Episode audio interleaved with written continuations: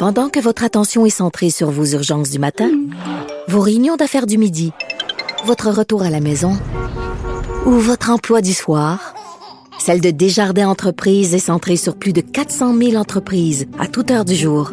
Grâce à notre connaissance des secteurs d'activité et à notre accompagnement spécialisé, nous aidons les entrepreneurs à relever chaque défi pour qu'ils puissent rester centrés sur ce qui compte, le développement de leur entreprise. Parlant de, ben, fait, de dossiers qui, qui évoluent, je vais revenir sur une nouvelle de, euh, d'il y a deux jours concernant euh, les réseaux sociaux, un domaine qu'on, bon, qu'on, suit quand même de près, euh, avec le, bon, euh, entre autres le dossier des remèdes bidons, des régimes bidons, en fait de tout ce qui est bidon sur les, sur les réseaux sociaux, puisque Facebook et YouTube ont annoncé mardi qu'ils allaient travailler euh, à limiter la propagation de certains remèdes miracles. Euh, vous avez peut-être entendu une entrevue là-dessus dans notre programmation hier concernant le côté euh, santé là, des, des, des, des, remèdes euh, bidons. Et évidemment, il y a le côté régime bidon. Et il y en a. Ce que Mark Zuckerberg veut limiter, c'est les annonces exagérées et sensationnelles sur la santé dans le but de vendre des produits. Parce qu'il y en a qui non seulement partent de nouvelles modes et d'autres qui vont vendre, que ce soit des jus, euh, toutes sortes d'extraits de ci ou de ça, qui sont supposés euh, changer votre vie pour le mieux. Euh, est-ce que beaucoup de ces régimes-là, qui peuvent être dans certains cas, je suppose, dangereux, sont beaucoup propagés par les réseaux sociaux? Est-ce qu'ils font bien, les réseaux sociaux, de resserrer la vis un peu à ce, à ce niveau-là? Ben, pour en parler, avoir son avis, une experte dans le domaine, docteur en nutrition, qu'on connaît bien, Isabelle Huot, est en ligne. Bonjour Isabelle. Hey, bonjour à vous deux. Joanie, quel plaisir de te retrouver. Oh, ma belle Isabelle, je suis tellement contente de te parler. Merci d'être là. Merci. Euh, bon, ben là, je suis en terrain connu avec vous deux, mais excellente nouvelle parce que il y a tellement, tellement de régimes qui promettent n'importe quoi, comme des pertes supérieures à, tu sais, quand on voit un régime là, qui promet une perte de poids supérieure à deux livres par semaine ou qui vend des produits, un marketing qui va jouer sur les cordes sensibles, euh, que ce soit la peur du cancer ou la peur de prendre du poids, euh, je pense que c'est très, très bien qu'on mette des limites là, par rapport à ça. Puis il y en a plein de régimes farfelus qui circulent actuellement, dont la cure de, de céleri, là. Bon, est-ce que, ben, euh, attaquons ce, dossier-là en premier. Ça semble être un des cas les plus, euh, en fait, qui circule le plus présentement, au point où on l'a vu, les céleris sont à des prix de fou dans les épiceries. On importe des céleris maintenant euh, d'Europe, ce qu'on faisait pas avant. D'un, ce qui est vraiment pas très vert, d'amener un, un, légume fait à 99% d'eau euh, par avion de l'Europe. Mais donc, tout ça, dans le fond, toute cette grande mode sert à pas grand-chose? Ben c'est ça parce que le céleri, ben là on remarque en période de canicule comme cette semaine, c'est parfait le céleri parce que c'est essentiellement de l'eau. Donc de l'eau, on en a besoin. Il y en a beaucoup qui boivent pas suffisamment d'eau. Il y en a dans le robinet, Isabelle, qui vient pas d'Europe pour rien. on n'a pas besoin de faire pousser notre verre d'eau. Ben oui, tu as bien raison, mais c'est sûr que des légumes et des fruits riches en eau comme le melon d'eau, le céleri, c'est parfait là quand il fait très chaud, puis quand il y a des gens qui, qui ont perdu un petit peu la sensation de soif, les personnes euh, plus âgées entre autres. Puis il y a eu les grandes, euh, la, la, sécheresse aussi en Californie qui a fait que le prix a bondi, mais surtout Anthony Williams. Oui, le medical medium, là. Exactement, un médium médical qui lui dit que ça guérit. Ça, faut être sceptique. Hein. Attends, mais juste parce que je, Joanie semble connaître le médium médical. Moi, vous me, moi, j'ai aucune idée de quoi vous parlez. Au courant de tout ce qui mais c'est ça. Mais, en fait, qu'est-ce que c'est le médium C'est un espèce de gourou, un gars qui n'a pas de formation en nutrition, mais qui, depuis l'âge de 4 ans, parle à un esprit qu'il appelle Spirit. OK? Puis il vend des livres, euh, comment euh, guérir son foie, comment euh, manger pour être en santé, etc. Puis il a un compte Instagram qui est suivi par 1,4 million de, de, personnes.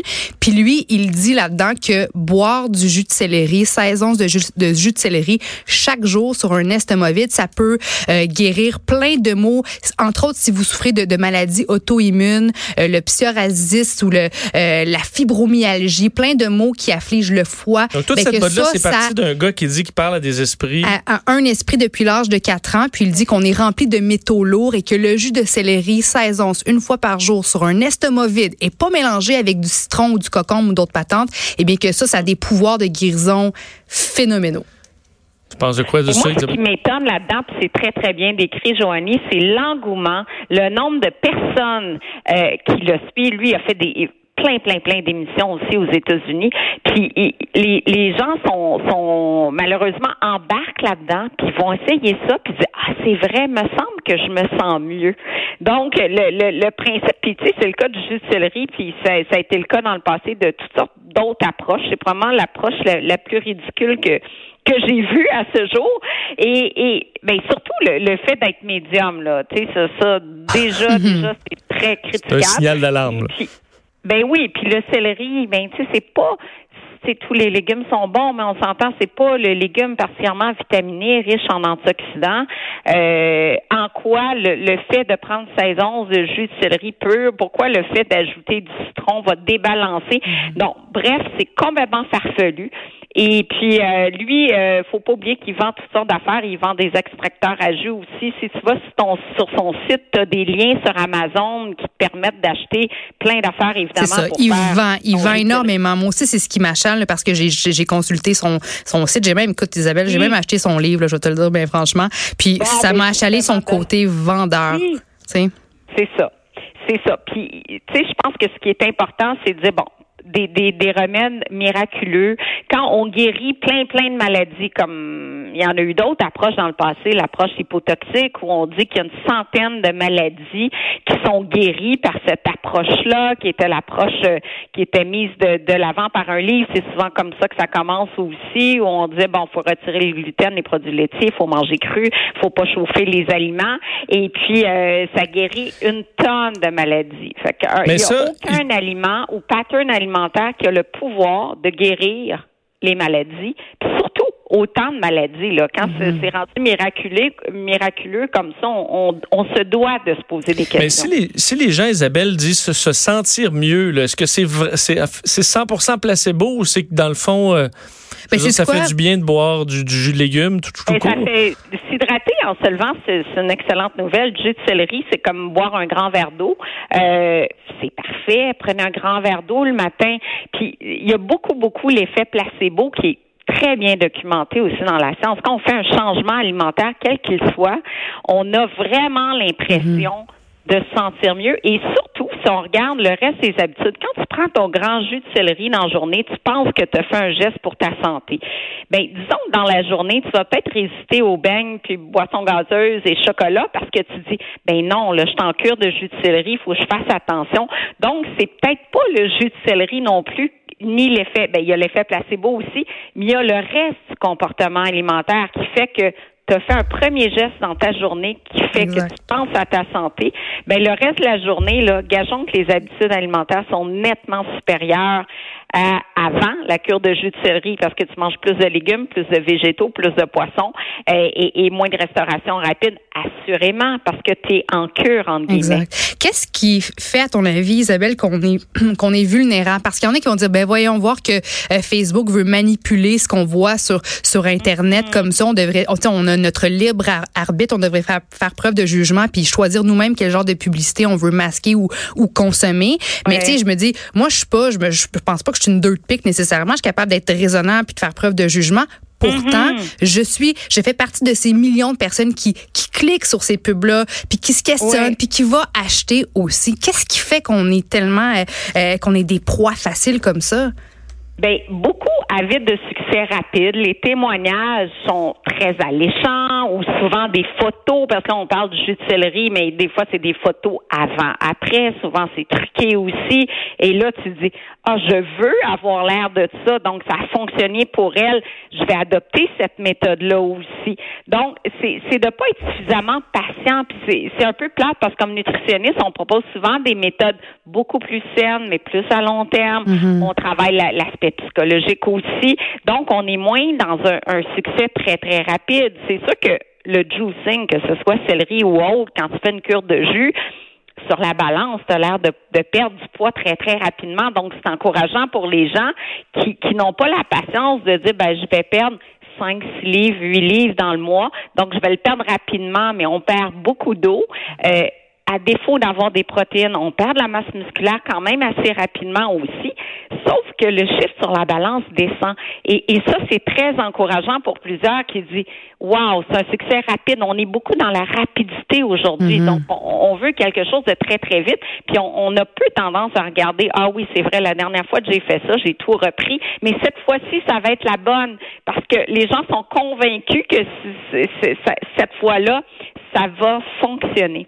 Exact. Euh, Isabelle, on parlait du jus, du jus de céleri, mais qu'est-ce que tu vois d'autre circuler beaucoup euh, ces, ces temps-ci comme truc à la mode? On a parlé du bon du keto euh, il y a un certain temps, c'est pas nécessairement comparable. Le jeûne intermittent, il me semble qu'il y a plein de choses. Qu'est-ce que tu vois ces temps-ci qui roulent beaucoup? Ben cette année, c'était l'année du régime keto, ça c'est ça, c'est sûr. Le régime cétogène, j'ai, il y a des phases, hein. Il y a cinq ans, c'était vraiment cinq, six ans le sans gluten. Le sans gluten pour tout le monde, qu'on soit cœliaque ou pas. Euh, les gens adoptaient ce régime-là. Le gluten était toxique. Maintenant, la recherche est beaucoup raffinée. On sait qu'il y a des gens qui sont cœliaques, mais on sait aussi qu'il y a des gens qui sont hypersensibles non cœliaques au gluten, qui développent euh, certains problèmes avec euh, la protéine de gluten, certains ballonnements, etc. mais mais c'est pas c'est 5% de la population mhm. en tout, tout, tout. Là, pour 95% de la population, le gluten est correct. Après, on a eu le paléo, paléolithique, super la mode aussi. Souvent des adeptes euh, euh, très très intolérants aux, autres approches, donc euh, vraiment comme un, un, canal très très serré où on pense comme ça, puis on n'est pas ouvert aux, autres approches alimentaires. Puis là, le cétogène, ça n'est très très fort, je dirais le courant le plus fort mhm. que je pratique depuis 20 ans. Euh, l'allégeance inconditionnelle à un groupe, euh, encore, bon, il y a des, des kétos modérés, mais, mais des gens là euh, très, très, très inflexibles aussi dans cette approche-là. Il y en a encore, mais tant le jeûne intermittent, ce que j'ai vu, il y a quand même plus de flexibilité parce que le jeûne intermittent, qui est de, de l'approche les gens qui adoptent le jeûne intermittent, bon, ça peut être un repas par jour, ça peut être deux repas par jour, ça peut être une journée de jeûne. Il y a plusieurs approche alimentaire qui, qui rentre dans ce cadre-là du jeûne intermittent. J'ai vu là-dedans, Isabelle, des gens très, euh, disons, très éduqués, informés qui allaient là-dedans. Est-ce que est-ce que c'est possible qu'il y ait des, bienfaits là-dedans dans le jeûne intermittent? Bien, quand il y a au moins deux repas, euh, c'est, c'est, moins dommageable dans le sens, le jeûne intermittent sur 12 mois, la même chose. Dans nos études à long terme, on a à peu près les mêmes résultats qu'une diète méditerranéenne sur trois repas. Euh, puis évidemment, on conseille pas le jeûne intermittent aux enfants, aux femmes enceintes. Euh, mm-hmm. euh il y a des groupes de la population là, que vraiment à proscrire absolument. Il y a des gens qui, qui nous disent dans nos cliniques, regarde, moi je me sens bien, j'ai jamais eu faim le matin, je me sens bien avec cette approche-là. Si on a deux repas, une collation l'après-midi, on, on arrive quand même à rencontrer nos besoins nutritifs. Mais c'est sûr que la personne qui va prendre un seul repas par jour, c'est plus difficile d'atteindre les besoins en fer, en folate, en calcium, en vitamine D avec un seul repas. On n'y arrive pas tout simplement. Mais à deux repas, maintenant, on va beaucoup, beaucoup personnaliser notre approche en nutrition, en clinique. On essaie de s'adapter aux, aux, horaires des gens, bien sûr, mais aussi aux besoins spécifiques. Euh, donc, euh, quelques clients qui nous arrivent, qui font ça, qui se sentent bien, ben, on va s'assurer qu'ils rencontrent leurs besoins, mm. puis au moins sont suivis par un professionnel de la santé. Euh, je ne dis pas que c'est la meilleure approche, mais elle est définitivement mieux que le régime cétogène. Bon, et euh, justement, en, terminant, Isabelle, parce qu'en fin de semaine, je vais à la pêche avec des amis. C'est moi qui s'occupe de la bouffe pendant deux jours. et je dois faire de la nourriture pour, euh, fait, pour les deux amis, qui un est keto, l'autre végétarien. Donc là, je suis dans le keto végéto. Je sais pas quoi faire. Est-ce que j'ai une option? Euh, parce que là, je sais pas quoi faire. Ben là, le keto le matin, c'est le café avec le beurre et le beurre de coco. Là. Le bulletproof, là, le café bulletproof. beurre de coco, café au beurre de coco, ça, je correct. Mais sinon, du poisson puis des, des ça prend des, des, des, légumes verts parce que c'est à peu près tout ce qui est permis dans le régime euh, cétogène. Mais le végétarien, j'espère qu'il mange du poisson aussi. Ça se peut, là, exceptionnellement pour la pêche, là, vu que c'est frais. Là, parce pêcher dans la nature, là, ça va sûrement passer. En tout cas, je vais t'en donner des nouvelles, Isabelle. Merci beaucoup de nous avoir parlé aujourd'hui. Merci, Isabelle. Salut. Merci à vous deux. Isabelle Huot, sur, euh, fait, docteur en nutrition sur ces, ces modes, euh, disons, nutritifs. Petite question pour toi.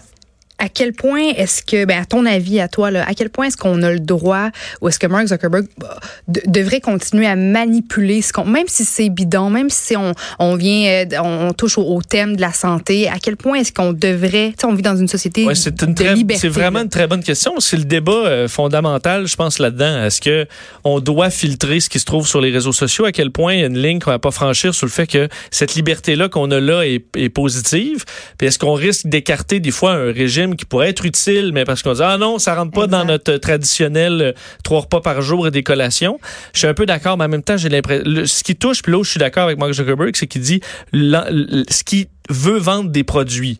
ça, c'est vrai que veut, veut pas, faut protéger un peu les gens qu'on on est un peu niaiseux. Là. Des fois, on est vulnérable sur un paquet de fausses promesses. Puis le passé nous a prouvé qu'on est un peu nono collectivement. Surtout quand, on parle de santé puis d'apparence physique aussi, on est sensible. On perd notre côté rationnel bien souvent. Mm. Euh, avant de passer à la pause, nouvelle de dernière heure, on s'était attendu, mais sachez que le fédéral annonce euh, qu'il octroie 1,3 milliard de dollars au projet de prolongement de la ligne bleue du métro de Montréal vers Anjou. Alors, c'est confirmé. Euh, ministre délégué au transport, ministre responsable de la métropole et de la région de Montréal souligne donc ces investissements par le gouvernement fédéral pour le projet euh, de prolongement de la ligne bleue. On a un extrait d'ailleurs du premier ministre euh, Justin Trudeau à ce sujet. On peut l'écouter. En avril 2018, les trois ordres de gouvernement ont uni leurs forces pour préparer le terrain pour éventuellement prolonger la ligne bleue du métro de Montréal. Et aujourd'hui, on dévoile les prochaines étapes du projet. Ce matin, je suis heureux d'annoncer que le gouvernement fédéral investira 1,3 milliard de dollars pour faire de cette nouvelle ligne bleue une réalité. Alors, ce que ça implique, cinq nouvelles stations de métro euh, sur 5,8 km, deux terminus d'autobus, un stationnement de 1200 places, tunnel piétonnier. Alors, on veut des euh, à peu près 17 000 nouveaux usagers sur la ligne bleue, un coin qui euh, en a bien besoin. Alors, ça se fera d'ici quand? Travaux, début des travaux, 2021. Puis ensuite, ben, ça prendra... Ça prendra quelques années et probablement quelques fait mise en service 2026. Et est-ce que ça va vraiment finir à 1.3 ben ça, on s'en reparle, on s'en reparle. Rendu là. On vient.